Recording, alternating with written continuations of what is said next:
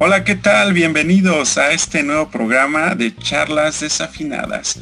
Hoy vamos a hablar de un tema muy interesante y para ello, por supuesto, que están aquí los desafinados. Está el buen Pacheco. ¿Cómo andas, Pacheco? Igual así como mi estado natural, así que saludos. Exacto, entonces fue afirmación más que pregunta. Bienvenido Pacheco. Eh, tenemos por supuesto al buen Cagua. ¿Cómo andas? Hola, hola, un gustazo. Muy bien, como siempre, bien a gusto aquí con todos los desafinados y hablar de muchos temas relacionados a la música que nos gusten y apasionan. Perfecto, y justo eh, como dice Cagua, es un tema que vamos a tocar hoy que es la parte de la creación de la música, pero para ello tenemos a un invitado muy especial hoy que nos va a aportar justo a este tema y que es el buen Adrián. ¿Cómo estás, Adrián? Bien, muchísimas gracias, Vic, por la invitación. Yo encantado aquí de, de estar con ustedes platicando desafinadamente de, pues de muchas cosas bien padres que nos gustan a, a, todos. Entonces, pues se va a poner rica la plática. Gracias por la invitación. Cagua, Pacheco, buenas, buenas noches. Perfecto, bienvenido. Adrián, bienvenido. Gracias.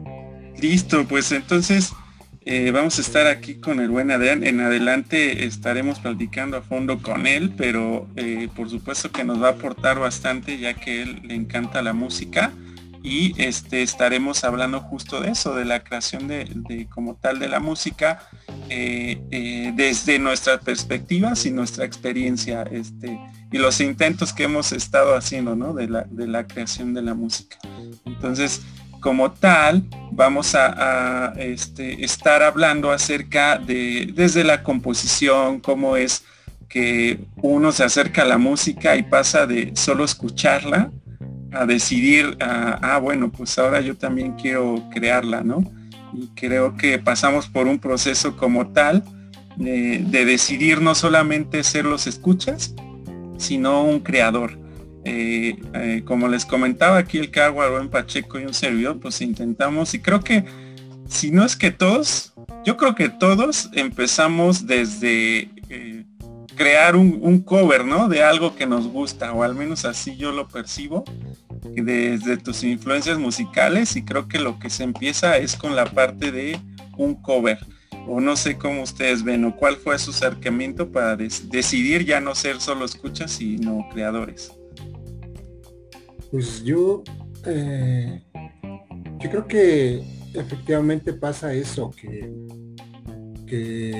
es tanto el gusto por la, por la música que en un principio pues te vuelves fan de, de, ella misma, pero como, como dices, Vic, de manera este, como espectador incluso o como escucha meramente. Pero eh, al escuchar un tono, al escuchar una letra eh, que te gusta y te agrada, lo primerito que sale es que pues tú también quieres expresar estos sentimientos que, que afloran en la música. Eh, yo creo que hay diferentes maneras de, ver la forma creativa. Este, más bien el objetivo de la forma creativa, a lo mejor algunos es la expresión, algunos, la verdad es que la mayoría se van por esta cuestión de la fama, del este, de la fama y del oropel, ¿no? Que parecería ser un, eh, ser un músico eh, más allá de, de, la creación, es como una cuestión de los egos y esto, ¿no? Como yo recuerdo alguna vez decía este, que ahora ya cumplió, esta semana cumplió un año de fallecido, el buen compa Charlie Montana, que decía yo, pues yo me hice músico porque me acuerdo que todos en la secundaria tenían alguna habilidad, algunos eran guapos, algunos eran atléticos, algunos hacían este deporte, algunos y yo no sabía hacer nada, entonces todos tenían su banda y su, este, su grupo de fans y sus amigos, y yo andaba como perro solo allá, ¿no? Entonces vi a un compa que eh, aglutinó a gente alrededor suyo tocando la guitarra. Y este, y entonces de ahí pues ya este, su, digamos que su motivación era esta, la de integrarse y la de generar algo, eh, una personalidad propia a partir de la de, crear música. Y entonces pues empezó a cantar y así empezó a hacer letras. Este, yo creo que este programa podría haber estado muy ligado con uno que tenemos ahí pendiente, el de si la música es para virtuosos, ¿no? Porque la verdad es que sí hay una cuestión de, procedimiento, es toda una, no es cualquier cosa, pues, bueno, puede ser, ¿no? Líricamente, así como, como José Alfredo que agarraba la guitarra y, o a silbidos hacía la estructura de una melodía, y con la letra pues ya este, hacía una creación y pegaba mucho. Pero la verdad es que hay otro proceso que sí tiene que ver con, pues, con conocimientos, eh, con, digamos, este, con una carga cultural un poco más importante, ¿no? Y ahí es en donde estaba el dilema que decíamos, bueno, ser un creador en la música es para virtuosos o no yo creo que los niveles ahí están, como toda la música ahí está. Hay música que es muy pegajosa, muy sencilla, muy simple y la hace la, y la hace la gente que no tiene el mínimo estudio, que no sabe leer, que no tiene otra cosa más que el puro ritmo propio, el innato y con eso puede hacer algo interesante. Pero sin duda también ir más allá a través del proceso que es este eh, digamos, creativo, sí, la verdad es que requiere de, conocimientos que van, que van, este, pues no cualquiera, pues, ¿no? Eh, la verdad es que esto es una ciencia, es un arte, es también una, sensibilidad que no muchos la tienen, algunos son magníficos intérpretes, pero una cosa es ser intérprete y otra cosa es crear algo nuevo. Eso este, sí es un proceso muy interesante y yo creo que pues eso, de eso se trata esta plática y pues eh, de, manera de introducción yo me quedo con eso. Vientos. Cuéntanos, Adrián, ¿tú qué piensas acerca de justo ser un creador musical?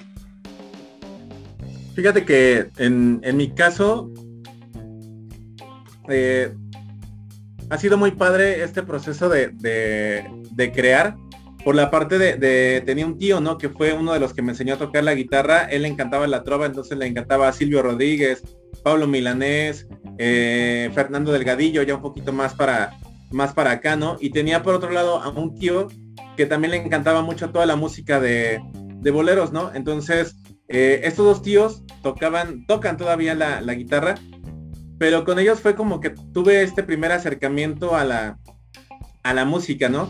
Y me acuerdo que eh, me llamaba mucho la atención, yo escuchaba sus discos, ¿no? Yo siempre he sido fan de, Michael Jackson, entonces a mí me encantaba ver cómo giraba el disco en las tornamesas estas, estas viejitas que había en las casas de los abuelitos, ¿no? Entonces a mí me encantaba ver cómo giraba el disco ahí. Y me acuerdo que cuando yo tenía, yo creo que como unos ocho años más o menos, le pedí a los Reyes Magos, porque sí existen, le pedí a los Reyes Magos que si me traían un teclado, ¿no?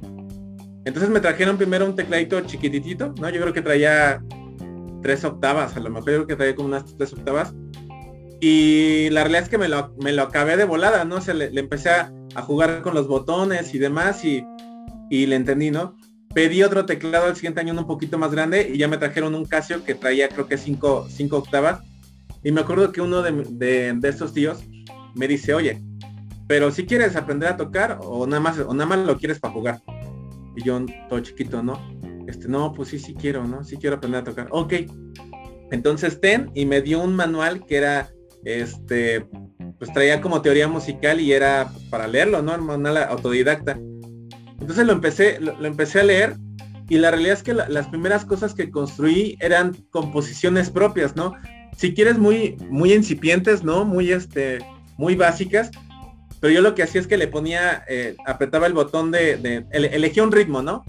Y entonces, por ejemplo, no sé, una, batería, ¿no? Que... Y con ese iba tratando yo de, empezar a tocar algo en el, teclado. Y como no había en dónde grabarlo, vas a decir que ñoño, pero yo tenía unas tarjetas bibliográficas y anotaba en las tarjetas bibliográficas cuál era el nombre del beat que había utilizado, del ritmo, el número también del sonido, por ejemplo, le ponía 078, ¿no? Había sido un órgano, ¿no? pues ya le ponía ahí un órgano. Después utilicé 082, que era un strings, por ejemplo, entonces ya se lo ponía ahí. Y trataba yo de dibujar un poco las figuras que yo hacía en el teclado. Entonces, por ejemplo, si lo que hacía en el teclado era una cosa así, ¿no? Tan, tan, tan. Entonces le trataba de poner como puntitos, como para que yo me acordara que por ahí iba la canción. y por mucho tiempo las perdí, o sea, tiene yo creo como unos cinco años que perdí esas tarjetas, pero las tenía guardadas con los dibujitos y las letritas que yo anotaba para tratar de crear de crear este música, ¿no? Y la neta es que no me, no me quedaba tan tan mal, ¿eh? O sea, por eh, no se escuchaban tan tan feillos, ¿no? Y ya después cuando ya le agarré un poquito más eh, la onda, tenía estas eh, estas caseteras, ¿no? Que tenían sus dos este, sus dos caseteras, entonces había unas grabadoras, no en todas se podía, pero había unas grabadoras que tú le ponías play, entonces tú te grababas, no traían micrófono, entonces te grababas ahí cantando con la guitarra o tocando, y luego ese mismo cassette lo pasabas a la otra casetera, le ponías play y hacías que corriera, pero encima le metías otro sonido, entonces ya podías meter ahí un requintito, ¿no? Entonces ahora ese cassette que se grabó, lo pasabas de nuevo a la otra casetera y ahora intercambiar. Entonces, tenías que ir intercambiando cassette, cassette, cassette para que se fueran acumulando este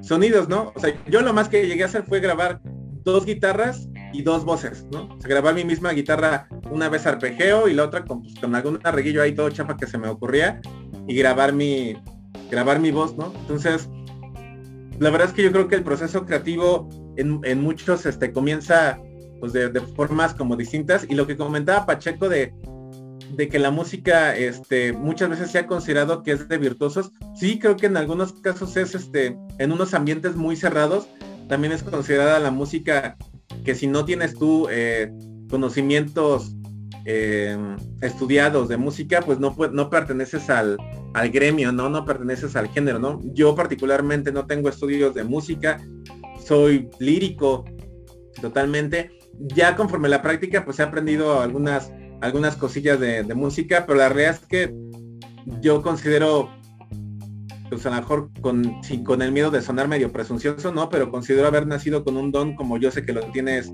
tú, Vic, ¿no? O como seguramente lo tiene Cabo, o como lo tiene Pacheco, que es pues que te llama la atención y aprendes a tocar guitarra, aprendes a cantar de manera pues muy, muy innata, ¿no? Entonces, yo la verdad es que así, así fueron mis primeros encuentros con la, con la música y con el proceso creativo, ¿no? Y, es, y era más esa, esa satisfacción de saber que, que, lo que está puesto ahí fue algo que nació de, de ti, de tu imaginación y que puedes, el hecho, el, el, saber que puedes aterrizar esta idea que viene en tu mente y la puedes bajar y la puedes escuchar, híjole, yo creo que son de las satisfacciones más, más padres, ¿no? Que todo músico puede llegar a sentir. Todo músico estudiado o no estudiado como yo en mi caso, pues son de las cosas más padres que pueden sucederle en la vida, ¿no? Perfecto, sí, y, das un buen ejemplo porque eh, justo la historia que nos comentas de cómo iniciaste a crear, porque ya estás creando música como tal desde muy pequeño y este, yo creo que, y lo que mencionaba eh, Pacheco de, la virtuosidad, yo creo que sí debes de tener cierto, eh, digamos que habilidad y por supuesto que el gusto, porque me ha tocado conocer a gente que como decía Pacheco, como decía más bien Kawa, que, ni siquiera sabe leer, ¿no? Y que toca. o sea, pero tiene esa habilidad. O sea, yo tengo un, sobrino que, toca guapangos con un, con un este, violín, pero nunca ha sabido leer música, simplemente de oído, escucha las canciones y él afina su, su violín, eso sí le enseñaron cómo afinarlo, pero a fin de cuentas las notas eh, solo las toca por, por escucharlas. Entonces creo que sí es una gran habilidad eso. Y me ha tocado por otro lado conocer a gente que se mete a estudiar música como tal, lleva años estudiándola y, y sin embargo a veces hasta lo veo como que está presionado por sus exámenes y demás y no lo veo que lo disfrute entonces, este, y eso que, ha estudiado muchísimo tiempo en, generar música, en poder este, tocar un instrumento y demás, ¿no? Entonces, sí es un poco controversial, ¿no? Acerca de, cómo se crea la música, ya sea del lado desde que seas alguien lírico o que seas una persona estudiada. Yo creo que el punto medular aquí es que te tiene que gustar, o sea, te tiene, lo tienes que disfrutar para poder hacer ese tipo de creaciones. Y en algunos programas comentamos en que ya cuando, creo que era la parte de la industria musical, ya cuando se vuelve de, ah, pues ahora me sacas otro disco a fuerza, este, como que ya no existe la misma, este, quizá virtuosidad o no sé cómo llamarlo, la misma creatividad, ya cuando estás obligado, ¿no? Por un contrato y decir, sabes que este, tienes que hacerlo porque tienes que hacerlo, si no, no te pagamos o, o estás incumpliendo un contrato, creo que se vuelve algo distinto. Y la composición yo creo que sí, sí cambia, ¿no? Este, no sé tú qué piensas, Cagua, no, no, no nos has comentado tú cómo, cómo empezaste con eso de la creación musical. sí, pues este, la experiencia en la música, pues es algo eh, muy bonito, ¿no? Desde la etapa en el que pues simplemente empiezas a escuchar música y te agrada ya sea el, el artista o el grupo, ¿no? Que a mí se me hace interesante porque por lo regular este cuando alguien ya empieza a, creer a crear sus propias canciones, nos guiamos más por el hecho de gente que sabe tocar algún instrumento, ¿no? Pero yo me pongo a pensar también en la parte más, este, digamos, moderna o actual, en la que la creación de la música ya ni siquiera se necesita esa virtuosidad, ¿no?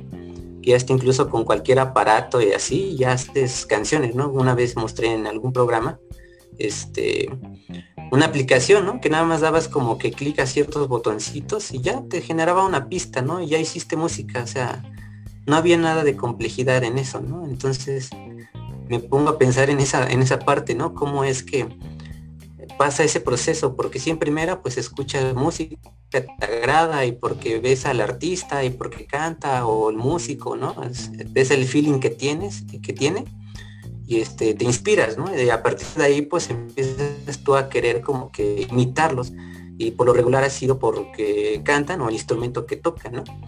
Y a partir de ahí pues uno este, decide, ¿no? Este, agarrar un instrumento y, empezar a practicar. Yo igual soy lírico, o sea, yo no este, soy estudiado ni nada, sé tocar este, la guitarra, ¿no? Este, no soy así nadie virtuoso realmente pero pues he estado practicando, ¿no? Pues por bastante tiempo, ¿no? Entonces, este, sé tocar la guitarra y, por ejemplo, el bajo también un poquito, ¿no? Pero sí, inicié siendo lírico, ¿no? yo no estudié así como tal y me gustaría algún día también estudiar todo esto para yo empezar a crear este, mi propia música, ¿no? Mis composiciones, pero ya de una manera más este, profesional, pero así como hobby, igual, ¿no? Algo bien hecho. Pero sí, este, así se inicia, ¿no? como que esa influencia de artistas de la música, empiezas como que a, querer tú tocar un instrumento, a cantar, no sé, por la influencia de, esos artistas y a partir de ahí pues ya decides este querer tú crear este tu propio contenido, ¿no? Por ejemplo, Adrián pues ya mencionaba que de cierta manera fue un poquito más directo, ¿no? A querer este, poner su, su propia este, su propia música, ¿no? Pero sí, este, es como un proceso, ¿no? Eh, a mí sí me gusta estar en ese proceso, pero eh, lo que les mencionaba, ¿no? Yo me pongo a pensar en la parte de los que no, no pasan por ese, esa etapa, ¿no? En la que a lo mejor no, no se meten directamente al artista que realmente tiene un trabajo detrás, o sea, me refiero a que no, no está, este, no, no toca un instrumento, y que a lo mejor detrás le producen todo, ¿no? O sea, ¿cómo te vas a influir con, un artista así, ¿no? Que todo lo producen, muy industrializado, o sea, no sé, siento que ahí no hay como que esa influencia, ¿no? Como para decir, ah, quiero ser como él, porque a lo mejor es un gran músico, un gran cantante, o qué sé yo, ¿no? Siento que detrás, este, pues no hay, hay, bueno, no hay nada, es, es muy vacío, ¿no? Entonces yo sí me pongo a pensar cómo es que actualmente, este, uno se podía influenciar, ¿no? De algún artista como para este, querer este, crear su propio contenido, que posiblemente sí, sí lo haya, ¿no? Pero ya de una manera distinta, como mencionaba, ¿no? Que a lo mejor este, un aparato, un, sintetizador o cualquier este, medio digital que ya te genere todo, ¿no? Ya produces, de hecho mucha gente lo hace así, ¿no? Pero la parte que yo mencionaba es este, la, desde el inicio del proceso que tú conoces a un, a un músico, un artista por el arte que realmente está haciendo, para realmente conectarte con, lo que está haciendo, ¿no? Sabes que le está metiendo todo el empeño, todo el cariño en lo que está haciendo y que de cierta manera este, sabe qué se siente, este, tú mismo sabes qué se siente el estar tocando un instrumento, ¿no? Y lo sientes, entonces esa es la parte hermosa de tener como que la experiencia dentro de la música. Ahora también yo creo que la, la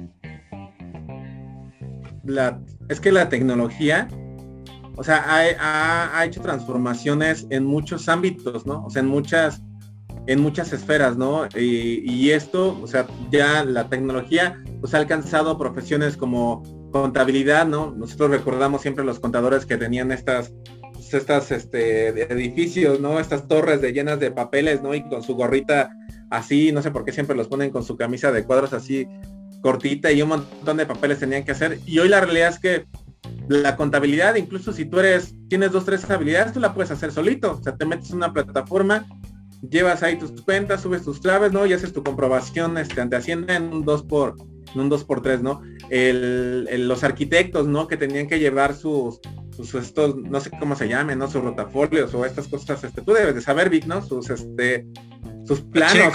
Pacheco, es arquitecto. ¿Pacheco es arquitecto? Pues, o sea, ¿cómo se llaman estas cosas? Bueno, no sé. las, maquetas, las, maquetas. o sea, tus planos. Tus maquetas y planos, ¿no? Y de pronto con la tecnología llegan programas, ¿no? Con los que tú puedes comenzar a, diseñar, a, a, tratar de representar de otra manera lo que a veces le llevaba a un ingeniero, un arquitecto semanas hacerlo en planos, pues ahora implica una nueva habilidad también en el, en el ingeniero, en el arquitecto, de representar de forma distinta lo que, lo que tiene en la mente, pero esta vez utilizando un programa para poder ver tal vez este diseño en, 3D. Y la música no, no, ha sido la excepción, ¿no? O sea, una vez, una vez escuchaba a una persona que decía, decía, ¿por qué los DJs, por ejemplo, los DJs son, son músicos? ¿Pueden ser considerados músicos?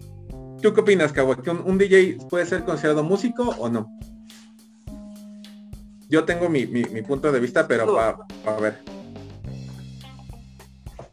Pero es que mira, por ejemplo, eso en un programa este, que hablamos acerca de esa parte, ya lo, ya lo habíamos como que debatido, ¿no? Como que si es realmente de gente virtuosa o no el crear música y de cierta manera como que tuvimos como que un encuentro, ¿no? Unos dijimos que sí y otros que no, ¿no? Pero por ejemplo yo ah, es que yo no tuve ese día de los trancazos, entonces este... pero por ejemplo, la otra vez a lo mejor no sé si eran tres o cuatro, pero pues ahorita... pero por ejemplo yo sí planteé de que si hasta cierto punto este sí debe de existir eh, cierta virtuosidad, entre comillas, como para crear música, ¿no? Porque es muy, es bueno, detrás de todo, es de todo esto, para crear música, tú sabrás bien, Adrián, que es todo un proceso, ¿no? Para poder crear música. Entonces, al final de cuentas tienes que, aunque no seas una persona estudiada como tal, sí al final de cuentas tienes que investigar un poquito y empaparte para poder saber más o menos la estructura de cómo hacerlo y todo esto. Entonces, eh, hasta ese punto yo sí podría decir que tiene cierta este, complejidad. Por eso yo lo mencionaba como que sí, hasta cierto punto tiene un, cierto virtuosismo, ¿no? Y aún más si tocas un instrumento, ¿no? No, no puedes tocar este, o hacer canciones si no sabes realmente tocar bien, ¿no? Un instrumento. Entonces ahí tiene que haber un virtuosismo, ¿no? Una cosa pues sería el hecho de tocar un instrumento y otra cosa es crear música, que es muy diferente. Entonces, por ejemplo, los DJs al final de cuentas sí son, sí podrían ser considerados como músicos, porque al final de cuentas lo que están creando es música. Ahí lo, diferente sería es que ya están usando otro tipo de medios, porque a lo mejor nosotros nos, eh, que a lo mejor no estemos este, familiarizados con el contexto de cómo crean ellos música, al menos yo sí he indagado un poquito y de cierta manera me doy cuenta de que sí es un poquito complicado a su manera el hecho de crear música este, electrónica. Entonces, al final de cuentas sí se convierte este, en un proceso pues algo laborioso, laborioso a su estilo. Pues al final de cuentas sí, sí, es música, ¿no? Pero es como les mencionaba, al final de cuentas también existen medios que plano te facilitan toda la vida, ¿no? Como este, los mencionaban los clásicos artistas pop, ¿no? Los populares, que todo, todo se los hace, ¿no? Y él nada más pone la cara casi casi. Entonces ahí sí dices, no, pues esto no es realmente un, músico, un verdadero artista, ¿no? Ahí sí yo sí plantearía de que estaría como que a favor de decir, pues no, esto no, no, no es un artista, no es un músico. Fíjate que esta, pues fíjate que esta, esta persona cuando, eh, o sea, cuando dice ese planteamiento, ¿no? De, de un DJ es, es considerado músico, o sea, muchos los tradicionales, ¿no? Tradicionalistas de la música, pues decían, no, o sea, un DJ no puede ser músico porque no sabe tocar una guitarra, porque no está tocando un piano, no está cantando él, él lo que está haciendo es estar emulando una serie de sonidos que, que juntos que juntos hacen una armonía y, tocan algo, ¿no? Aquí quisiera hacer la separación del, DJ, del de las bodas, que, mezcla este eh, el pásame la botella con una canción de Daddy Yankee, ¿no? Ajá, con la de Pepe, Pepe, Pepe, ¿no? O sea, ahí lo que haces es empalmar beats y ahí es nada más una cuestión a lo mejor de agarrarle un poquito el rollo a, a beats y a nociones básicas de, música, ¿no? Pero el DJ, o sea, estos como Armin Van Buren, ¿no? O como, o como DJ, ¿no? En realidad no es que están mezclando tracks, o sea, están, están creando música en ese momento. Decía esta, esta persona, decía, no, o sea, un DJ sí es un músico también. ¿Por qué? Porque así como el, al guitarrista le llevó tiempo aprender a utilizar a, tocar la guitarra, que la guitarra al final puede ser considerado como un, una maquinaria también, porque tiene tuercas, de aprietas, funciona de cierta manera, así como al tecladista le, le llevó un tiempo aprender a tocar la, el teclado y es una máquina, al final de cuentas, es un elemento con el cual se produce cierta, ciertos sonidos. El DJ también hace lo mismo, o sea, o quiero ver que un guitarrista, sea, sin noción de nada, se agarre una máquina de para producir este música electrónica y que en el momento tenga que emular un do sostenido o tenga que emular un bajo, o sea, inevitablemente necesitas tener también teoría y nociones musicales y aprender a utilizar una, herramienta que en este caso pues es la consola de, DJs para producir música, ¿no? Dice, lo que pasa es que ante nuestros ojos de muchos de nosotros, la, música únicamente se puede, se, puede, puede ser considerada como tal cuando viene creada a partir de, de lo tradicional que conocemos, ¿no? De alguien o que toca el piano o que canta o que toca la guitarra, ¿no? Sin detenernos a pensar que la tecnología pues ha impactado de muchas formas y que y que también eso también ha impactado en la forma en la que nosotros hoy en día creamos creamos música, ¿no? O sea, quien, quien le, la música disco, por ejemplo, pues también fueron de las primeras en donde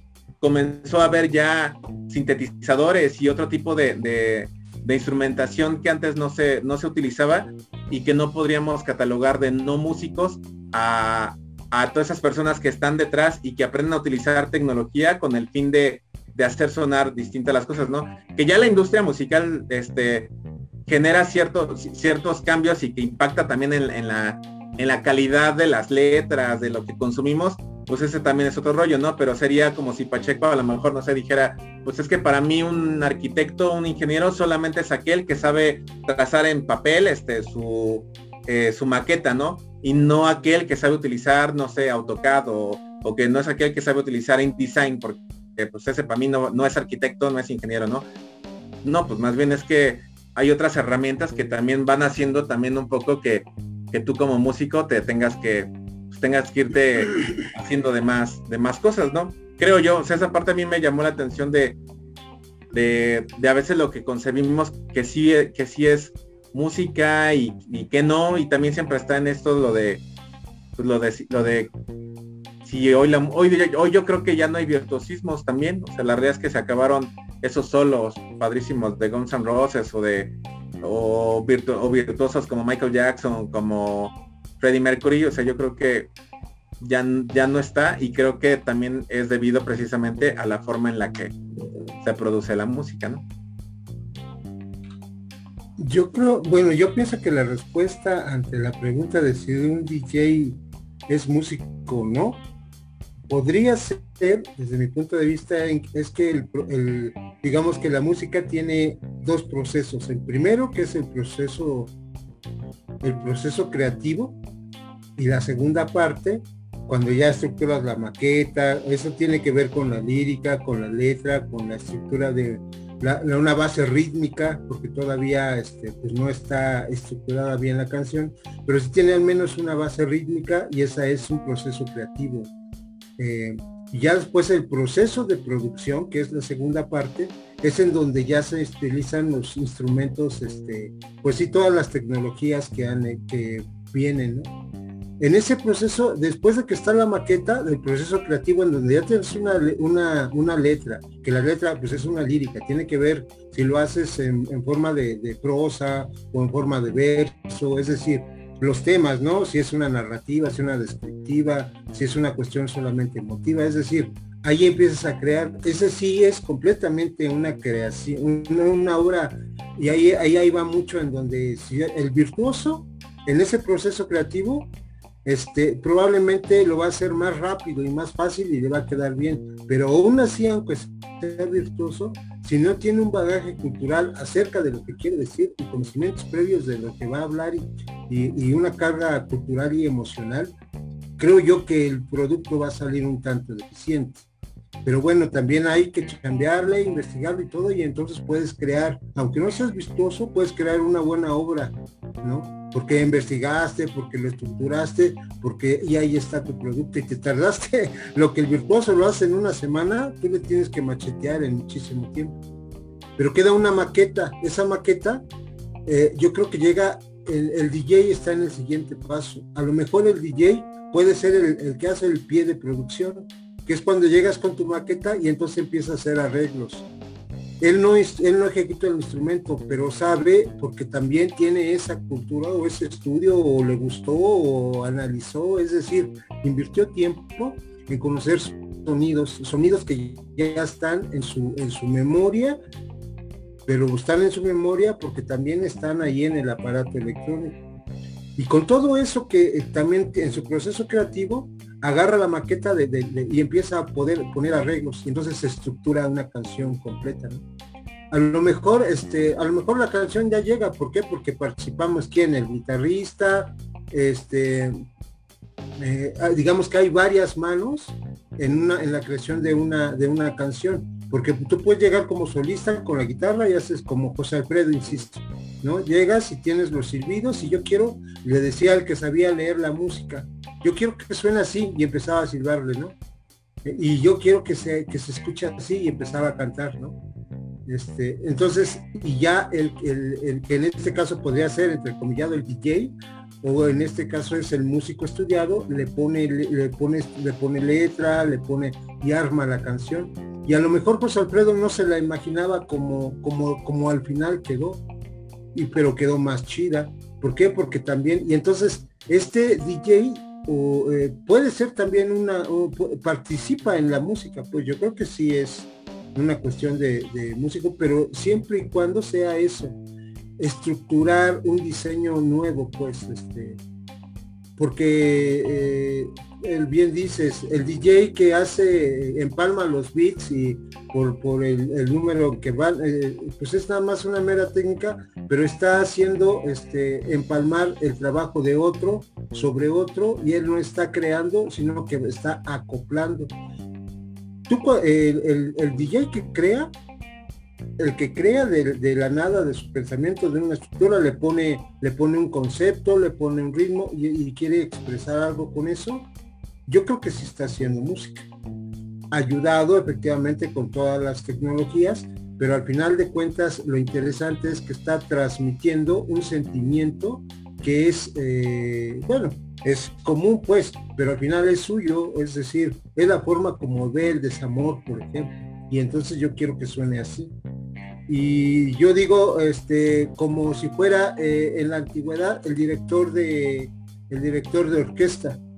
Él sabía tocar muchos instrumentos sin duda pero no todos. Es decir no sabía tocar todo pero sabía cómo el sonido de aquel instrumento que él no sabe ejecutar cómo suena y dónde lo tiene que poner y dónde quiere que para expresar el dolor por ejemplo yo necesito expresar dolor, pero no, nunca he, la clavecín nunca la he tocado, no sabe tocarla, pero sabe del sonido y sabe del sentimiento que puede producir y lo acomoda en una obra de tal manera en que entonces, este, pues ya sale, eh, sale este, lo que él intenta expresar en, esa música. ¿no? Esa analogía está muy padre. Podría ser, yo digo, director de orquesta. Así. Este, entonces, yo digo que sí, pero siempre y cuando sea eso, como dice eh, Cagua, que sea un proceso creativo y no sea un proceso de, empalme y de cómo te diré. Ah, es más, la imagen y los memes que hay, ¿no? Que se supone que es que están mezclando los DJs y sale que su consola está no está conectada, no está ni conectada y están haciendo como que están mezclando y la llegada. Entonces, y eso también pasa en, exacto, están así, no sé qué, y tú por, y hacer, acerca la toma y la pinche está desconectada acá. Entonces, eso, eso sí, obviamente, no es un músico. Este, es más, había una vez que decía un, este, un primo, eh, eh, argumentaba que por qué ganaban más el músico en vivo que el, que el sonido, el sonidero, ¿no? Por lo mismo, porque el sonidero invierte en una infraestructura de tecnología, pero al final no está creando, es nada más está, y, el músico, este, aunque toque nada más dos horas, tiene un chinguero de horas de ensayo que es lo que realmente está cobrando. La interpretación cuando llega es un gozo, un gozo de estar y de ah, está cobrando por eso, ¿no? Y toda la gente se admira así como que dice, no manches, en dos horas ya ganó tanto. Pues cuál, el realmente proceso doloroso es el del, ensayo, en donde no te sale, en donde te frustras, en donde otra vez lo tienes que hacer y otra vez y otra vez hasta que te salió y lo puedes presentar. Y eso además lo que, se paga es el conocimiento también de la persona que, ejecuta eso, ¿no? Yo, yo tengo, tengo amistades, bueno, sí, personas que conozco, que les hablo muy mucho, pero que que sé que, que se dedican a, mezclar canciones, ¿no? O sea, son, son autonombradas a, sí mismos DJs, pero que son muy buenos encontrando los beats. O sea, ya manejan la técnica de decir, ah, esta canción está a 98 bits, tengo que encontrar otra que sea 98. Si esta está en 102, pues esta herramientita me permite bajarle tantito para que se empalmen y ya, chingón, ¿no? Ahí sí se pueden decir groserías en el...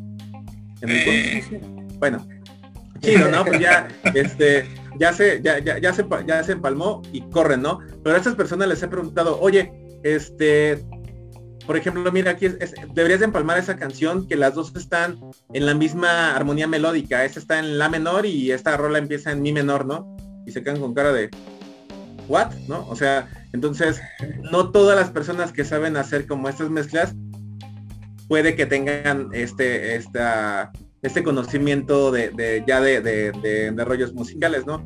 Yo sí estoy convencido de que, de que personas como, como estos grandes DJs, ¿no? Como Dash Berlin o como, o como ya estas, estas personas muy nombradas, por supuesto que tienen una, formación musical detrás, por supuesto que saben qué es un do menor, por supuesto que saben tocar el bajo, por supuesto que saben tocar una guitarra. Lo que pasa es que ellos utilizan otras herramientas para hacerlo sonar en el momento en un género determinado, pero estoy seguro que si los montas a hacer una, una balada, por supuesto que lo saben, lo saben hacer, ¿no? Entonces creo que sí hay este, sí debe de haber esa formación, al igual como también hay en otros géneros, ¿no? Que también este, pues, personas a lo mejor que no hay, no es, no, no hay detrás esa, pues esa formación, ¿no? O ese, no sé, la palabra virtuosismo siempre me hace mucho ruido, pero sí esa, esa formación, ¿no?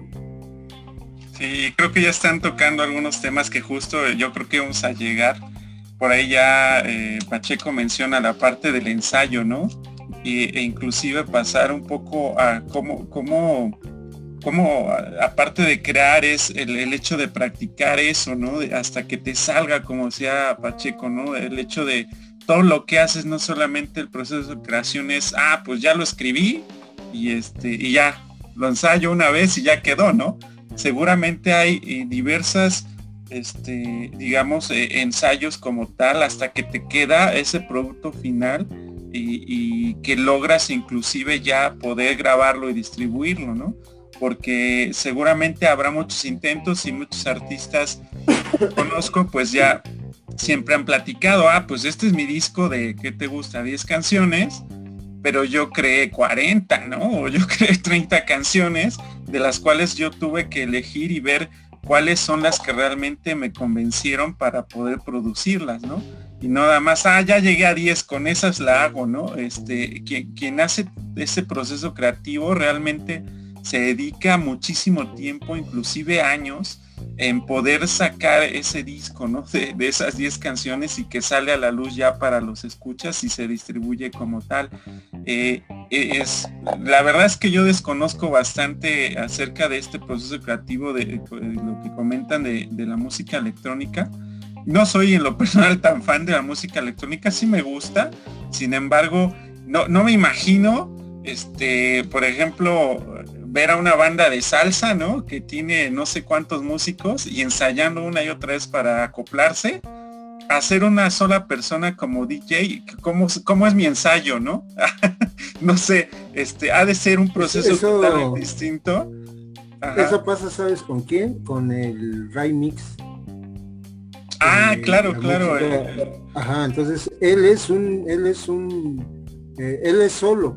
Entonces es muy raro porque en sus presentaciones, este, pues está él solo con su pista y tú dices, y ahí pasa, a mí también me pasa lo que dices, no, güey, o sea, no me da, porque la música, la salsa y todo es tener todo a, los vatos interpretando algo que dices, está bien cabrón, güey, o sea, está muy difícil. Y este, entonces llega este compa y se monta y entonces sí hay un poco de, bueno, esto ya como te digo, somos puristas en ese sentido, pero este, pero sí hay una cuestión que dices, este, a lo mejor fue más fácil, no sé, pero el resultado sigue siendo, creo que el mismo en la creación. Cuando tú escuchas la rola, la, cuando la escuchas interpretar en vivo, este, por otros músicos en cover, este, dices, ah, no manches, está bien chingón, ¿no? Quedó bien chingón. Entonces, Ray Mix tuvo el, el, tino de hacer un buen producto, aunque su proceso pues, fue diferente, pues otro. Y lo, lo que también está cabrón es que al final él solo él solo hizo cada, cada, este, cada nota de cada instrumento. Entonces también tiene un mérito, pues, creo yo.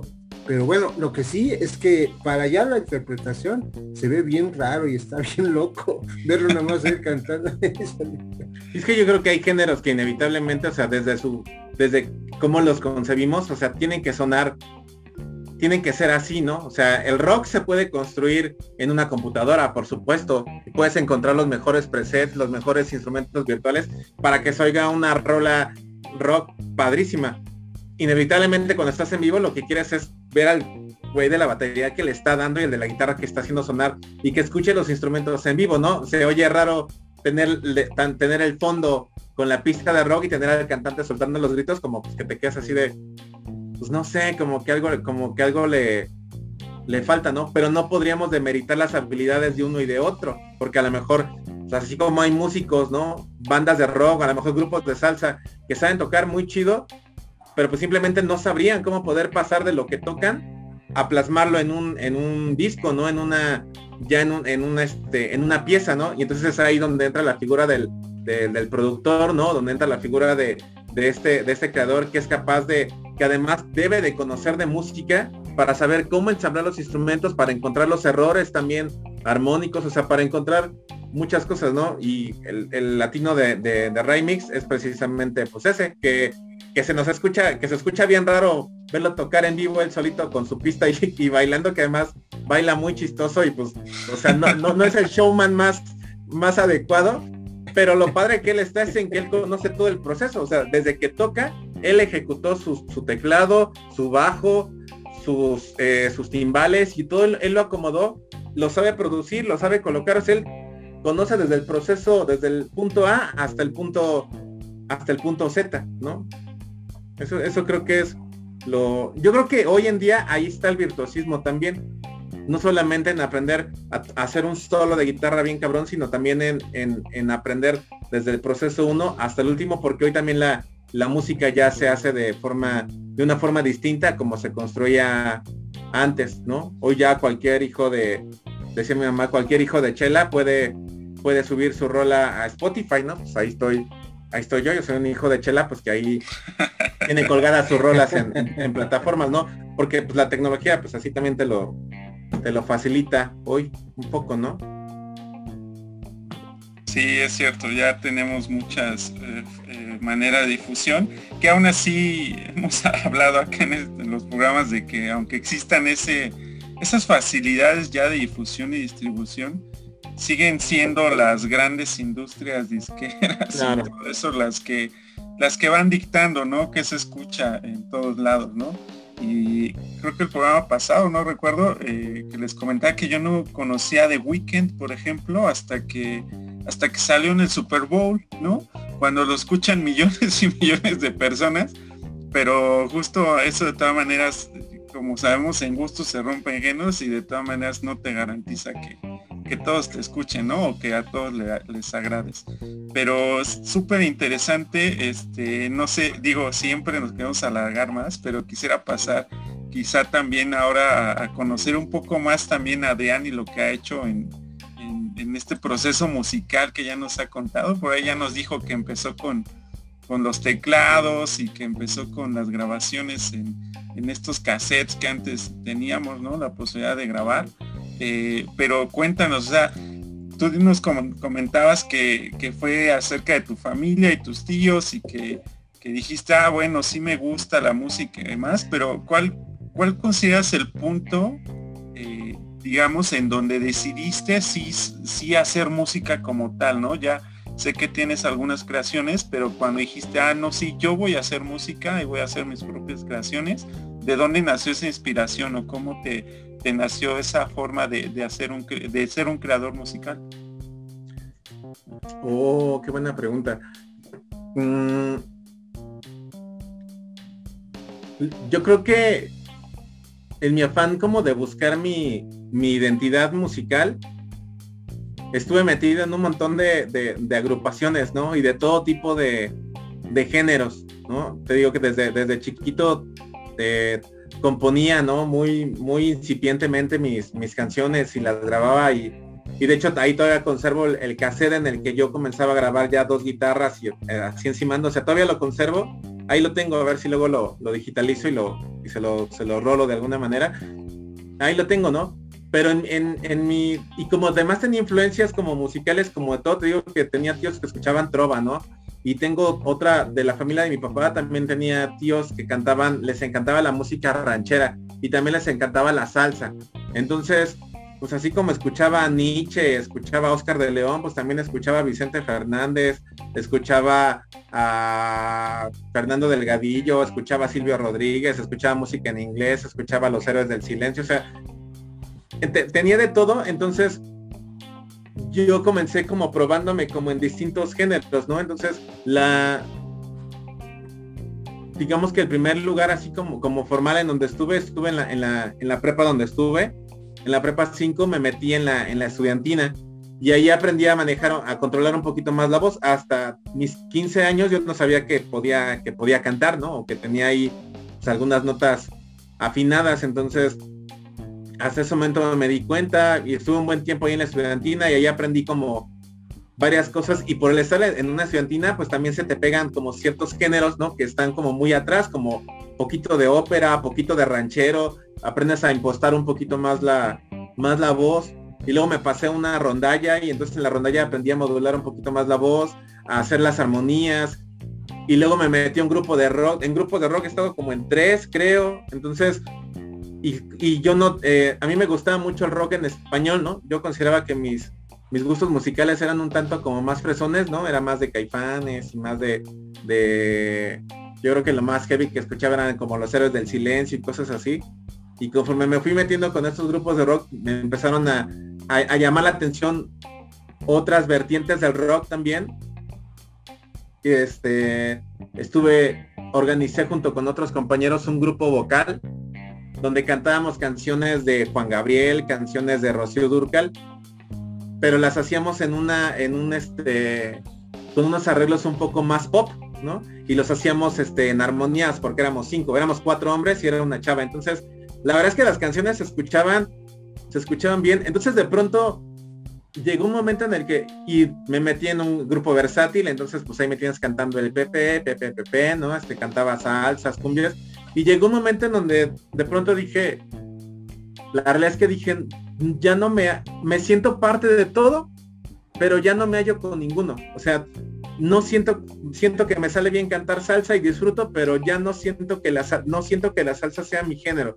Y me gusta cantar las baladas también, pero ya no, pero también me gusta, pero ya no la siento tan mía. Y me gusta cantar el rock, pero también me siento como en otras cosas. Entonces dije, de hecho, eh, yo lo último que estuve haciendo, actualmente todavía pertenezco a un grupo de, a un grupo de rock. Por la pandemia ya no pudimos seguir ensayando, ¿no? Pero tenemos ahí pendiente los ensayos los sábados. Pero de quienes sí me despedí totalmente fue de un grupo eh, que actualmente toca pura cumbia y salsa. se llama Yohamba. Entonces, con ellos sí me tuve que despedir. Una porque me, mudé de, estado, me fui a vivir a otro estado. Ya muy difícil ensayar con ellos que ensayaban entre semana. Pero también porque ya no... Eh, yo ya necesitaba comenzar a crear mi propia, mi propia música, inyectarle como cosas, ¿no? Me da cuenta que yo les quería traer ideas que les venían bien a ellos, les gustaban, pero ya no se adaptaban al, al, género, ¿no? A lo que ellos estaban acostumbrados a tocar. Entonces me metí este, a, irme haciendo como de cosas de estudio, ¿no? Me compré, primero me compré un iPad y luego me compré la interfaz para conectar el iPad. Me fui haciendo una guitarra eléctrica, compré un controlador MIDI. Después hace, hace unos años ya compré una Mac. Me compré una interfaz también como más, este, más, más capaz, ¿no? Con algunas cositas más y comencé yo mismo a, retomar eso, ¿no? A, a, componer, pero ya con las ideas que yo tenía, porque ya tenía como influencias como de todo, ¿no? Tanto de música en inglés, de rock, baladas que no quería que sonaran a la típica balada, quería que sonara con otro sonido, que tuviera otro sonido, perdón. Este, y pues fue a partir de ahí, ¿no? Que, la, que más bien fue como un, como un, como una necesidad de desprenderme de lo que estaba haciendo con otros y encontrar también como mi propia, pues me voy a escuchar muy rosa, ¿no? Pero mi propia felicidad, ¿no? sentirme bien conmigo mismo con lo que yo estaba creando. Y sabía que en ese camino probablemente nadie me iba a poder acompañar, ¿no? Que no iba a poder convencer a mi banda de rock que, a que tocaran lo que yo tenía en la, en la mente, ¿no? Y sabía que no que tenía un grupo de salsa y de cumbia que a lo mejor no me iban a poder hacer una canción de rock como yo la tenía pensada, ¿no? Entonces, pues nada, ¿no? Es a mí algo que, me ha facilitado mucho, la, realidad es que es la tecnología, ¿no? Que me permite, yo no tengo batería, ¿no? Pero puedo, pero tengo la, considero tener las habilidades para poder encontrar la batería adecuada, para encontrar un instrumento virtual que suene como yo la tengo pensado, para armar también las secciones de la batería, eh, sé tocar guitarra y teclado y entonces con el teclado pues hoy en día con eso hago el bajo, con eso hago trompetas, eh, con eso hago todos los arreglos prácticamente, entonces eh, pues la verdad es que yo me he sentido más feliz en los últimos, ¿qué te, qué te diré? Como en los últimos tres años yo creo, me he sentido más feliz haciendo mi propia música con los medios que yo tengo porque es muy padre para mí ver esa parte de lo que tengo en mente aquí, que de pronto saben que comienza como con un sonidito, ¿no? O te clavas con una melodía, ¿no? Con una serie de acordes y después lo vas viendo como es como una bola de nieve, ¿no? Comienza así y se empieza a ser más grande, más grande, más grande, más grande, hasta que de pronto termina hecho así un, un monstruo bien padre y dices, ah, así, ¿no? Así quería que, quería que sonara, ¿no? O sea, para mí empezó empezó así, ¿no? Empezó más bien como con una búsqueda de identidad propia, ¿no? Una, de buscar mi identidad musical y la verdad es que pues yo estoy feliz haciéndolo así, ¿no? Teniendo a mi cargo todo el proceso. Me tardo mucho porque te llevas mucho tiempo en, en componer, ¿no? A mí lo que se me dificulta mucho son las letras, ¿no? Me cuesta un poquito de trabajo vertir en letra lo que pienso, lo que siento y me, y me detengo también, ¿no? Me regreso y digo, no, esa línea estuvo muy, estuvo muy trillada o esa línea estuvo muy ahí sí ahí sí dije lo que te tenía que decir y no mejor me regreso tantito me cuesta un poco de trabajo las letras pero ya una vez que están la verdad es que esa parte a mí me, me, ha gustado mucho no el llegar hasta el final hasta el momento en el que ahorita tengo en planes eh, grabar mis, mis, videos no para subirlos a, a plataformas no he hecho mis he hecho videos, ¿no? Con clips de muchas cosas y con eso eh, ilustro, ¿no? Mis, mis canciones y las subo a, YouTube, ¿no? Y estoy en el camino de, registrar mis canciones también ante el indautor para que ya queden bien, ¿no? Y meterlas a una distribuidora para que comiencen a sonar pues, en algunos lados. Y la verdad es que mi afán nunca ha sido este volverme famoso, ¿no? O sea, yo no vivo, la verdad es que no vivo de la música. Pero pero es inevitable que quieras hacer eso porque es lo que me es lo que siempre me ha, me ha llenado, ¿no? Mi carrera, mi profesión, pues me ha traído unas cosas muy padres, ¿no? Y me ha hecho conocer este amistades entrañables como la que la que hoy tengo contigo, ¿no? Vi que te conocí pues gracias también a la, a la carrera, ¿no? Y nos conocimos en el trabajo. Pero la música también es la otra parte, es mi otra mitad, no es la parte de mí que, que me llena de unas formas que nada, nada, ¿no? Nada lo ha podido eh, reemplazar, ¿no? Entonces me siento eh, obligado conmigo mismo a tratar de, de sacar eso, ¿no? Y, cuando logro terminar una canción y la logro montar en YouTube ya con su vida, digo, ya, o sea, ya cumplí con, con una pequeña, eh, una pequeña obligación que tenía conmigo mismo, ¿no? De, de mostrarme, ¿no? Y de sacar a la luz, pues esas ideas que están en, que están en mí. Perfecto, pues ya nos contaste muchísimo, de hecho, resumiste muchas preguntas que queríamos hacerte, pero... Tengo duda de, algunas cosas. A ver, Por ejemplo, este, ya mencionabas que sabes tocar este como tal teclado y guitarra, ¿no? Nos dijiste.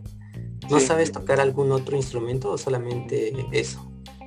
Sé tocar, sé tocar instrumentos de cuerda, o sea, por ejemplo, sé tocar el bajo, lo sé tocar bien, el contrabajo también.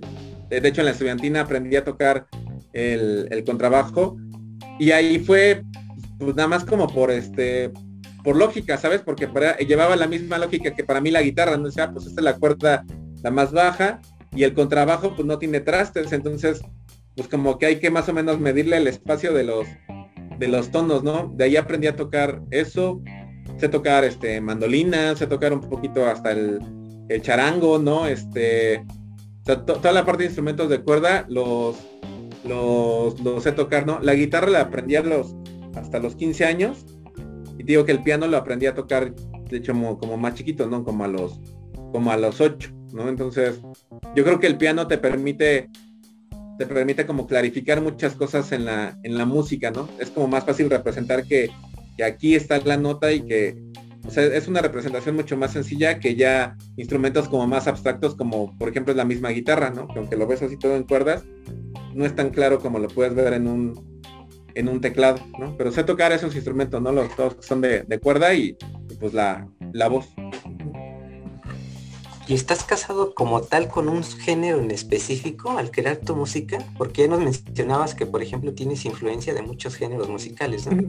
Pero, por ejemplo, ahorita la música que tú haces, ¿es específicamente de un género o, o cuál es el proyecto? No, ¿qué crees que yo creo que tiene, un sonido, eso sí, pero es que a mí me gusta de todo, ¿sabes? Yo siempre he sido de, yo, a mí siempre me ha gustado la música en su totalidad y te digo, yo aprendí, yo puedo decir que aprendí a cantar tratando de imitar un poco la voz de Alejandro Fernández, ¿no? Y después aprendí a, modular un poquito más la voz y después escuchaba canciones de R&B y comencé a aprender a como a jugar un poco con el, ah", ¿no? Con la, con, las voces, o sea, de pronto se me mezcló tantas cosas, mira, por, darte un ejemplo, o sea, había en el grupo de salsa en el que estaba, yo de pronto hacía arreglos de eh, arreglos este de, reggaetón con, base rítmica sobre la salsa y había canciones de cumbias en donde yo me ponía a rapear, ¿no?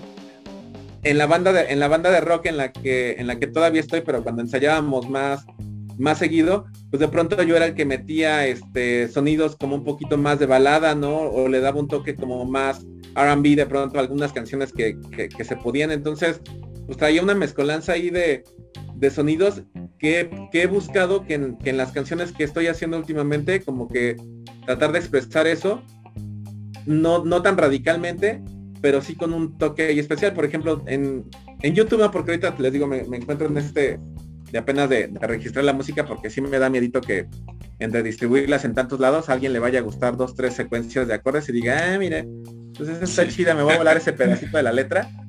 Entonces no he querido distribuirlas así a lo, a lo loco, ¿no? Pero tengo, hay una, tengo unas canciones que son más de rock pop, ¿no? Creo que de hecho tengo dos canciones que son más un rock pop. Tengo una que es un poco un trap, como con hip hop, y yo no se me da tanto la rapeada, pero más bien lo que trato de hacer ahí es un poco como un hablado cantadito. Entonces me gusta cómo se, cómo se escucha. Em, tengo una canción eh, que también es un poco más al tipo como, como reggae, como no sé si han escuchado a Cultura Profética también, que es un, es un reggae como más suavecito, ¿no? Más este... No tan marcado ese ritmo reggae, ¿no? Ajá, no tan, tan, no, no, no, no, no, no, no, se no tan así, sino como más, más soul, más este, más elegante, no sé. Tengo una canción que traté de, de hacer un poco, un poco eso, ¿no? Entonces, de hecho, en esa canción de reggae se percibe mucho sonidos como latinos, como de congas, ¿no? Que evidentemente no las toco yo porque sé tocar muy poco de congas, pero el haber estado con un conguero durante casi 15 años que estuve en el grupo de salsa, pues te genera el oído, ¿no? Para decir, en esa canción debe de sonar y cuando encuentras el sonido en un instrumento virtual dices es este, ¿no?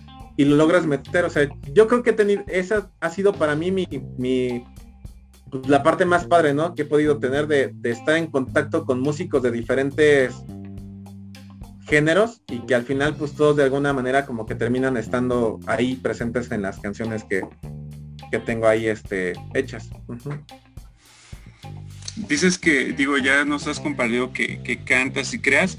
Eh, nos habías dicho que quizá no es, no es un músico estudiado como tal, pero ¿alguna vez sí has metido como algún estudio, aunque sea de autodidacta, por ejemplo, para el canto, que en lo personal a mí se me hace algo, eh, pues que no es, no es nada fácil, tienes que, que sí modular muy bien tu voz, inclusive cuidarla pero ¿has, tomado alguna clase o, aprendido de dónde la parte del canto? De canto, de canto comencé así muy lírico, ¿no? Me acuerdo que eh, en la prepa, digamos que me descubrió un amigo que de hecho a él sí lo puedes, si lo googleas o lo buscas en YouTube, es un cuate, se llama Paco Rejón, lo buscas en YouTube y es un cuate que hoy en día, o sea, lo que él le llama este, ¿cómo, ¿cómo, se llama? Este, huesos, ¿no? O sea, me salió un hueso, ¿no? Lo que para nosotros es así, pues un toquín, un palomazo, hay un hueso en un bar. Para él sus huesos es irse a tocar con Hash, sus huesos es irse a tocar con Natalia Lafourcade, sus huesos es salir en el, en el primera fila de, por ejemplo, él sale en el video de primera fila con Flans, con este, o sea, sí, o sea, con, con, con Sasha Ben y Eric, o sea, esos son sus huesos, ¿no? Y lo más, o sea, el logro más grande que él puede tener es que se ha ido a tocar a Nueva York, este, jazz y demás. O sea, es un, él sí es músico estudiado y con él ya después les contaré una anécdota que tuve donde nos, nos regañó y nos hizo sentir mal porque dijo que músicos nos mandamos a felicitar en un grupo de WhatsApp. Estábamos varios amigos, incluyéndolo él. Feliz día del músico. Sí, felicidades amigos. Que se enoja, ¿no? A ver, músico es solamente el que tiene estudios, ¿no? Así que se me hace una falta de respeto y, todos así de, uy, pues perdón, ¿no? Pero él, como buen músico ya muy estudiado, pues sí tiene la mente medio, medio alborotada, ¿no? Pero él lo conoce, él, cuando alguna vez me dijo, yo me acuerdo que estaba tocando la, canción de, de la, de los héroes del silencio, la de, ay, tan, can, can, ¿cómo se llama este? Las palabras, se me fue el nombre, maldita, maldita edad. Las palabras fueron La chispa adecuada, no, la chispa adecuada. Ah, la, chispa. adecuada. Yo estaba tocando la guitarra y me dice, ¿no sabes cantar? Y yo, pues no sé. Pues a ver, canta. Y yo, a ver, y entonces comencé a cantar y me di cuenta que pues, no, no lo hacía tan mal. Y el baile dice a la maestra la de la estudiantina en la prepa. Dice, dice, maestra, dice, Adrián sabe cantar. A ver, canta. Y yo, pues no, no, no cada hecho, ¿no? Entonces comienzo a cantar ahí comencé a entrenar un poquito la voz, o sea, más o menos a hacer mis pininos. Y fue hasta que esta maestra le, salió la oportunidad de que grabáramos un, disco, ¿no? En un estudio donde ahí no había, instrumentos virtuales ni había esta, tecnología que, hoy tenemos, que yo hoy desde mi casa saco mi computadora, ¿no? Y desde ahí grabo, produzco y demás. Pues en ese, en ese día fuimos a un estudio donde grabábamos todos al mismo tiempo, las voces aquí, las guitarras metidas hasta 8 metros adelante, este, percusiones en otro lugar y todo conectado a micrófonos y se grababa al mismo tiempo, ¿no? Y para que sonara bien, ella nos mandó a clases de, eh, nos metió a clases de canto. Entonces, hasta ahí fue donde tuve ya un contacto un poco ya con la, con el, con el estudio, ¿no? De, de la voz, de cómo colocarla, de trabajar el diafragma, este, respiración. Nos haciendo unos ejercicios también muy padres que era eh, soplar, ¿no? Era tratar de mantener una, una hoja eh, recargada sobre un, sobre un vidrio, solamente haciendo así, como si quisieras empañar un, un vidrio, ¿no? Así. Tenías que mantenerla ahí, entonces implicaba mucho, mucha fuerza en esta parte de acá para que se mantuviera, ¿no? Y ya después por mi cuenta sí me metí algunas clases de, de canto, ¿no? Pero la realidad es que yo creo que de lo que hoy bien o mal sé cantar, ya después les mando mis canciones porque las, las escuchen y ya dirán, ah, pues sí, sí, dos, tres o no. pero este, de lo, de lo mucho poco que hice cantar, yo creo que el 20% fue estudiado, o sea, a partir de lecciones, de, de clases, y lo demás lo fui aprendiendo un poco con el oído, un poco mañoso, este, pues sí, lírico, ¿no? 100%. Perfecto, y justo que ya nos comentas, este, cómo, te encontramos, mencionanos, digo, lo vamos a poner de todas maneras este, en, la descripción del video, pero este, eh, dices que estás en YouTube, ¿no? ¿Cómo te encontramos en YouTube? En YouTube estoy así como estoy puesto aquí, estoy como Adrián Cora. Estoy como Adrián, como Adrián Cora. Ahí me pueden encontrar y ahí está, sale mi fotografía. Salgo yo como con unos tonos de eh, azul y, y rosa pastel. Y tengo ahí cuatro canciones que están este, montadas. Eh, tengo ahorita otras más que ya están terminadas, pero por falta de tiempo no he podido crearle su video. Y la verdad es que también he querido... Eh, es que esto es, es, todo un proceso, ¿sabes? Y yo creo que esta parte de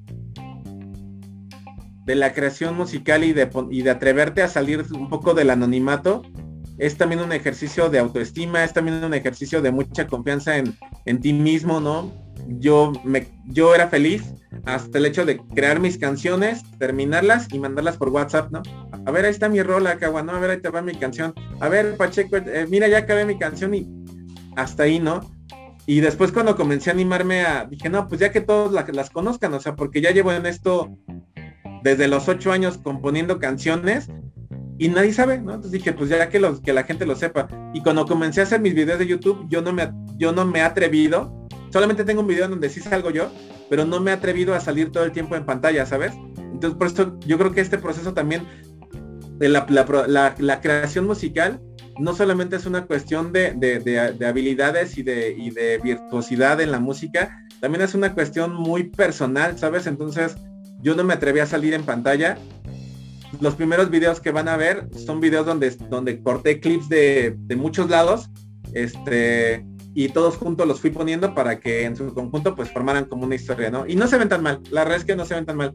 Pero alguien me dijo, me dijo, oye Adrián, ¿y por qué no sales tú? Y yo, no, pues es que era más rápido así, ¿no? Cuando en el fondo yo quería decir, no, no, no tuve para decir que me daba pena, ¿no? Dice, es que si no, de hecho mi, logotipo en mi canal tampoco salía yo, salía nada más mi nombre y salía ahí un este un pulpo que había que había diseñado, ¿no? Entonces me dijeron, no, o sea, eh, que en tu video, pues que salgas tú, ¿no? Para que veamos quién es el que la canta, para que veamos quién es el que está haciendo todo, todo eso, ¿no? Y estoy como en ese camino, ¿sabes? Entonces, ahorita ya tengo ya tengo otras como cuatro canciones que ya están terminadas, ¿no? De ya tienen voz, ya tienen todo, ya están masterizadas totalmente, pero las quiero subir a YouTube hasta que ya con un video donde me atreva a salir yo en, pantalla, ¿no? Porque si es un... La verdad es que también hoy el, la industria musical o toda esta parte de redes y demás, también se mueve con imagen, ¿no? Entonces si no, no puedes ver quién está detrás de una canción, no lo sigues, ¿no? Es muy difícil que hoy en día alguien te siga nada más por lo que escucha, ¿no? También es un poco por lo que tú compartes, por lo que tú muestras, mover también tu música a través de redes sociales, también es todo un, es una complejidad, o sea, aunque parece fácil decir, ah, pues ya hoy cualquiera agarra, se casa, le pagas a una distribuidora 200 pesos al año, 400 pesos al año para que suba tu música a Spotify, le ponga el Content ID a YouTube y la ponga en iTunes y demás pues una cosa es esto, o sea, ya está tu colgada tu rola, pero a lo mejor mi canción nada más la escucha Cagua, Pacheco y Vigi, pues ya, son tres reproducciones las que tengo, ¿no? Para que realmente puedas como sobresalir en esa, pues ya hoy en día en, cómo se maneja la, la, música, pues necesitas tener tu Instagram donde no solamente subas tu música y estés anunciando de, ay, nueva canción, por favor síganme, porque la neta es que, salvo tus cuates, pero toda la demás gente le vale madre quién eres, ¿no? Y si no, se, no, no haces un contacto con ellos de, mira, pues este soy yo haciendo canciones, o este soy yo sonriendo, o este soy yo, para que veas cómo compongo, y, les vas dando más cosas y, se comienzan a adentrar en ti, te siguen por, por la esencia que tú eres, y después ya escuchan tu música, ¿no? Y atreverse a dar ese paso, para muchos es súper sencillo, ¿no? Para los millennials se super arriesgan así pero a mí la verdad es que sí me ha costado un poquitito de, trabajo mostrar como el, rostro detrás de las canciones que he hecho, ¿no? Entonces pues estoy en ese, en ese camino. Entonces, si alguien visita el canal, pues tampoco crean que van a encontrar una lista de reproducción de 24 canciones. La neta es que nada más hay cuatro o cinco, creo. Pero pues ya con que las escuchen y le den like, les digo, hay en donde sí salgo yo, pues ya, ya en ese, en ese sí me pueden criticar. bueno, pero ya esa dosis de exhibicionismo ya la estás teniendo acá también, para que te conozcan y sepan de qué se trata. Digo, este, estaremos compartiendo, por supuesto, tus redes, este, tu, canal de YouTube para que puedan escuchar. Y este, y a su vez, este, también, ¿no? Compartas este con, tus conocidos o con quien te escucha, con quien ya te sigue, eh, pues esta entrevista, ¿no? Que quizá eh, eh, formar parte de, eso que mismo que mencionas, ¿no? El hecho de que a veces no conocemos que, quién está detrás de todo eso, ¿no? De esa, de esa creación o que te conozcan un poco más. Este, esperemos poder ayudar justo en eso, ¿no? En que te puedan conocer un poco más y que, que te, tengas esa dosis de exhibicionismo que se requiere para que sigas produciendo tu, tu buena música, ¿no? Entonces, este, digo, ya, ya, ya nos este, un poco, pero eh, por ahí el Cagua siempre le gusta hacer una pregunta ahí a nuestros invitados. A ver, ¿tú qué opinas? Vas, Cagua. Pues sí, en primera aclarar, porque sí, Adrián, pues es este alguien que al final de cuentas ha tenido más experiencia que nosotros tres, de aquí de los desafinados en, en la música, ¿no?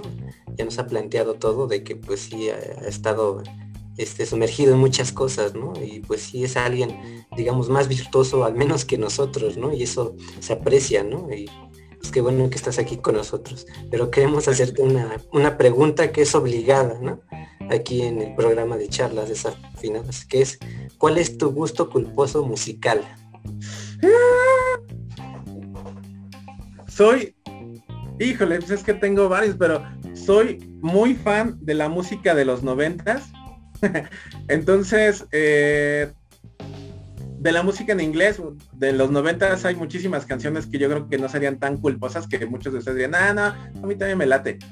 Pero hay canciones de los noventas donde yo soy, donde me gustan mucho. Y la verdad es que sí las escucho y digo, ah, esa rola sí me late, ¿no? Entonces, me gusta Faye, o sea, me gusta este, me gustan dos, hay, hay una rola de de... Qué pena. Hay una rola de jeans, por ejemplo, que son las más fresas del planeta. Es, o sea, es el, es el, icono de, lo, de lo fresa de, la música. Pero hay una canción que, tiene una, o sea, tiene una progresión de acordes que es muy padre. O sea, que no, no cualquiera se le hubiera, se le hubiera ocurrido. Entonces, hay una canción de jeans que me gusta, me gusta Faye, eh, me gusta eh, me gusta Mónica Naranjo también. O sea, hay, yo creo que, es ahí donde están, me gustan las, me gustan las Spice Girls. Soy fan, soy súper fan de los Backstreet Boys desde, desde que salieron, ¿no? Y es más, yo puedo decir que aprendí a hacer armonías escuchando a Backstreet Boys, ¿no? Yo me cantaba cantar con ellos, decía, a ver, ahí distingo una voz grave, ¿no? Entonces yo cantaba, ¿no? Este, everybody. Ay, escucho una canción más aguda. Entonces, ¿tengo gustos, gustos culposos? Sí, sí tengo, tengo varios y creo que principalmente están ahí. En los noventas fue donde se quedaron.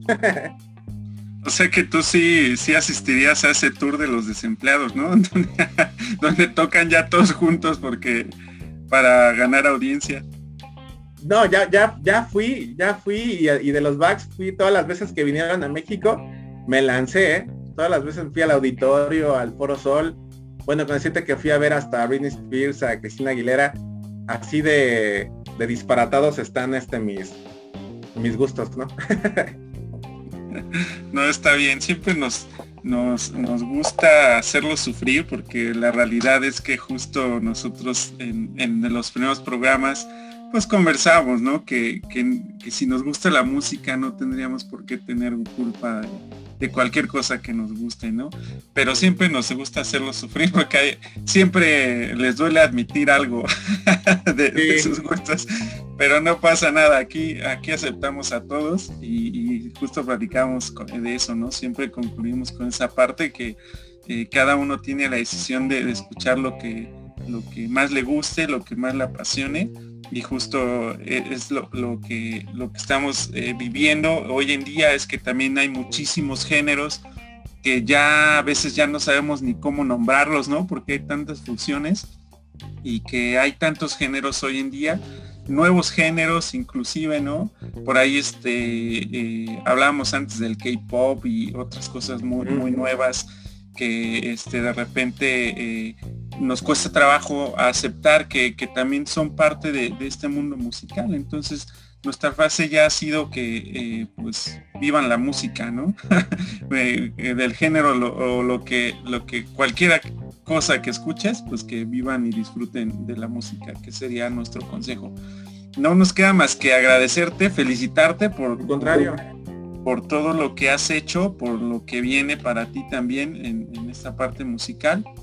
Este, este programa es dedicado totalmente a, la parte musical. Sé que haces muchas otras cosas más y entonces felicitarte por todo eso y este, que sigas adelante y que ojalá que tengas bastante éxito en lo que haces, pero sobre todo que lo, que lo sigas disfrutando, ¿no? Que, que sigas teniendo esa pasión por la música y que hayas aceptado estar aquí en este programa este, con estas charlas desafinadas. Entonces, muchas gracias Adrián. No sé si tenga algo más, alguna otra pregunta, el Pacheco, Cagua, algo de que tengan que eh, preguntarle a Adrián. No más que pregunta, este, efectivamente una, una felicitación porque pertenecemos, tanto tú como nosotros, pertenecemos a los que no, los que creamos y hacemos cosas por el gusto de hacerlo, eh, sí, para compartir con amigos y familiares, no importa si alguien más nos ve o eso, eso es lo de menos. Al final de cuentas es la expresión de lo que sentimos porque es una parte de nuestro complemento como seres humanos, individuales sí, pero también este, queriendo eh, expresar hacia, hacia el otro.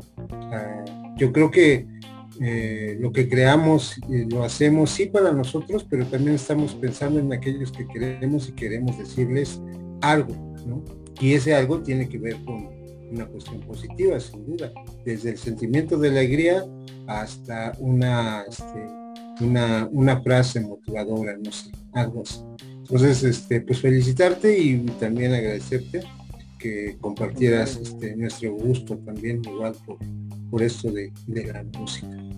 No, al contrario, muchísimas gracias Pacheco. Para mí es un gusto siempre encontrarme con, con personas así, ¿no? Con las que compartes algo tan especial como para mí lo, lo, es, la, lo es la música, ¿no? Ya digamos que pues, ya, ya casi para despedirnos, ¿no? A lo mejor les quisiera contar que en algún momento cuando iba en la, en la universidad tenía un grupo de, de amigos que eran este eran eh, bueno son todavía no son mormones, entonces eh, ellos tienden, ellos hacen muchos eventos como sociales de, dentro de su comunidad y alguna vez hicieron uno que le llamaban este tarde de tarde de talentos, ¿no? Entonces, ya así si había un niño chiquito de 8 años que sabía recitar algo, pues esa, tarde era su tarde en la que él iba a hacer su recital, ¿no? Y, y así. Entonces, eh, yo no soy mormón, pero me, jalaban mucho este, este, grupo, ¿no? Entonces, este amigo que sí tenía esta, esta religión me dice, oye, dice, si cantamos tú y yo, y él también le gustaba mucho cantar, le dije, pues sí, pues en esa tarde salimos tú y yo. Entonces, sabes, yo llevé mi guitarra, él, este, él cantó, entre los dos cantamos una canción de Sin Bandera, o sea, para que veas que así está todo súper, súper raro, ¿no? Entonces cantamos una de Sin Bandera, y el, ¿cómo le llaman ahí el, el, no le llaman obispo, el se me olvidó, pues como, como la figura, ¿no? Como la más importante ahí de, su iglesia, me dice, oye Adrián, dice, este, no estarías interesado. Me, dice, ¿qué estudias, no? Y le digo, no, pues estoy estudiando pedagogía. Dice, ¿no te gustaría hacer, eh, estudiar música? Y le digo, pues no, le digo, la verdad es que pues desde que estaba así como para elegir carrera, la verdad es que siempre mi, mi idea fue dedicarme a algo que tuviera que ver con un rollo de educación, pero no, nunca nunca pasó por mi mente dedicarme de manera formal a la música, ¿no? Me dice, si quieres, dice, yo te puedo meter a la Nacional de Música. Entonces resultó ser que él era uno de los directivos como más chonchos de ahí y me dijo, si quieres, métete, este, pues yo hago todo el papeleo, yo hago todo el, trámite y este, pues ya, ¿no? Este, pues le, entras, ¿no? Y le dije, déjeme pensarlo, ¿no? Entonces me acuerdo que llegué con, mi mamá y le dije, dije, mamá, pues pasa así, así, así. Pues lo que tú quieras, ¿no? Lo que tú quieras, hijo, ¿no? Si tú quieres ser pedagogo, si quieres ser maestro, adelante, pero también si quieres ser este músico, pues tú decide, ¿no?